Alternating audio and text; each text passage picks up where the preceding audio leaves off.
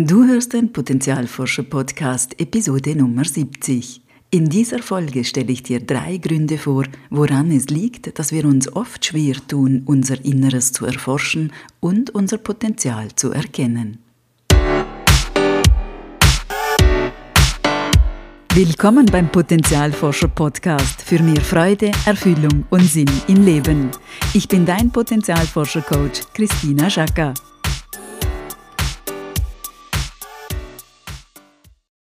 Hallo liebe Potenzialforscherin, hallo lieber Potenzialforscher.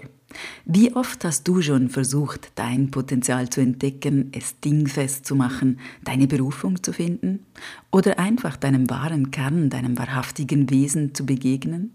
Ich rate jetzt mal, dass du schon einige Anläufe gemacht hast, wie die meisten von uns. Auf den ersten Seiten meines Buches Die Magie deines Potenzials erzähle ich unter anderem davon, was ich alles ausprobiert habe, um mein Potenzial zu finden. Da war Spannendes und auch sehr Skurriles dabei. Aber egal, was ich ausprobiert habe, um mir selbst näher zu kommen, am Ende stand da immer das Ergebnis, ich solle auf mein Inneres hören. Wie jetzt auf mein Inneres? Mein Inneres, so empfand ich es damals, sagte mir nämlich, gar nichts.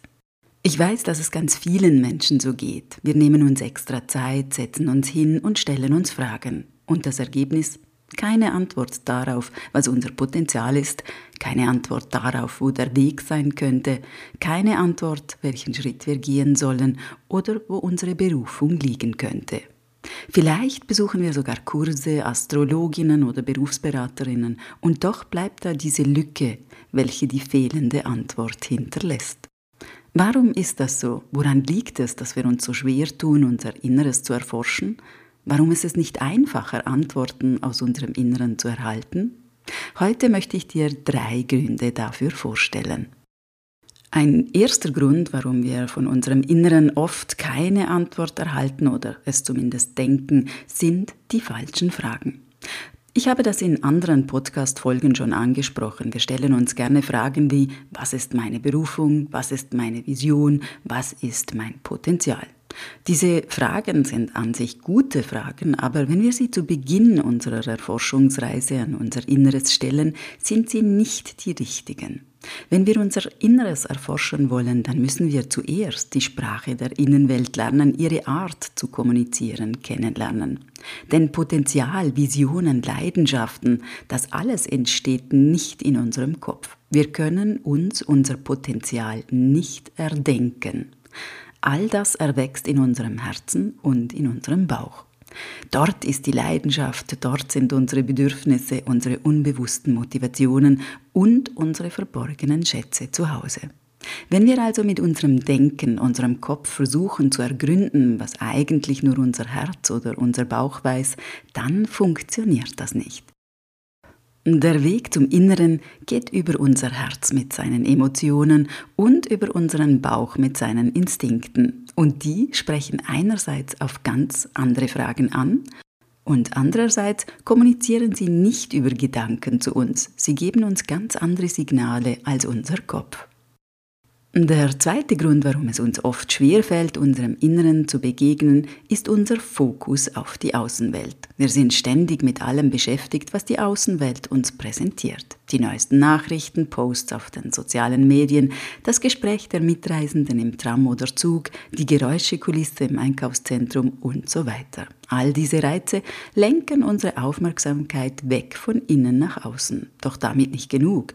Viele von uns wurden so erzogen, dass die Bedürfnisse der anderen wichtiger sind als unsere eigenen, dass unser Innenleben nicht so wichtig ist, dass stattdessen andere Dinge im Außen, andere Menschen viel mehr Priorität haben als unsere Impulse, unsere Wünsche, unsere Ideen.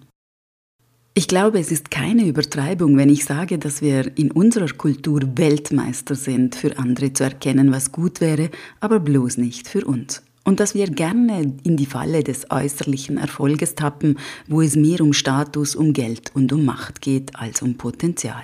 Wir neigen dazu, Äußerlichkeiten mehr Gewicht zu geben als unserem Innenleben. Und damit sind wir beim dritten Grund, warum wir oft nicht so leicht in Kontakt mit unserem Inneren kommen. das ist diese Urwunde, nicht sich selbst sein zu dürfen, ohne nicht die Liebe von anderen wichtigen Menschen zu verlieren. So viele von uns haben die Erfahrung gemacht, wenn ich so bin, wie ich bin, dann werde ich nicht geliebt. Oder ich muss mein wahres Wesen verstecken, sonst bin ich in Gefahr. Oder so wie ich bin, genüge ich nicht. Also packen wir unser wahres Wesen weg, legen einen Schutzmantel darum und sperren es weit, weit weg, um es zu schützen.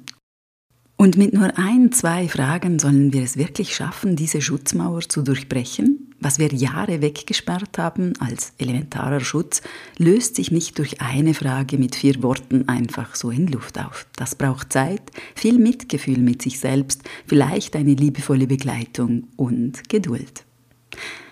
Was können wir also tun, um das Erforschen unserer Innenwelt zu beginnen, es leichter und auch aufregender zu gestalten? Wir können die Sprache unseres Herzens und unseres Bauches erlernen, im Alltag beobachten, wie die beiden Körperebenen mit uns kommunizieren. So kommen wir automatisch weg von zu viel Kopf hin zu mehr Bauch und Herz.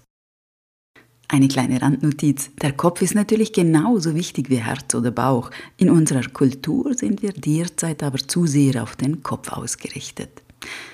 Im Weiteren können wir unseren Fokus vermehrt von der Außenwelt in unsere Innenwelt lenken. Das ist gar nicht immer so einfach und erfordert viel Achtsamkeit, viel Übung, viel Wiederholung und natürlich einen Raum, wo es ruhiger und stiller sein darf.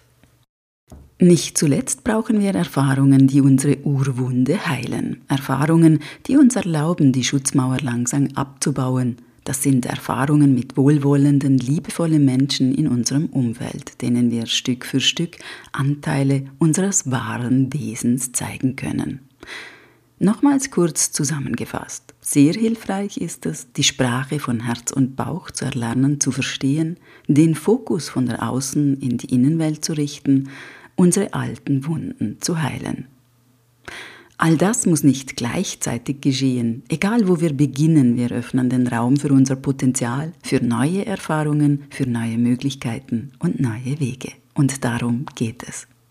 Von Herzen alles Liebe und viel Freude beim Erforschen, deine Christina. Und denk daran, wenn wir unser Potenzial in die Welt tragen, dann ist es Magie. Etwas in uns leuchtet besonders hell.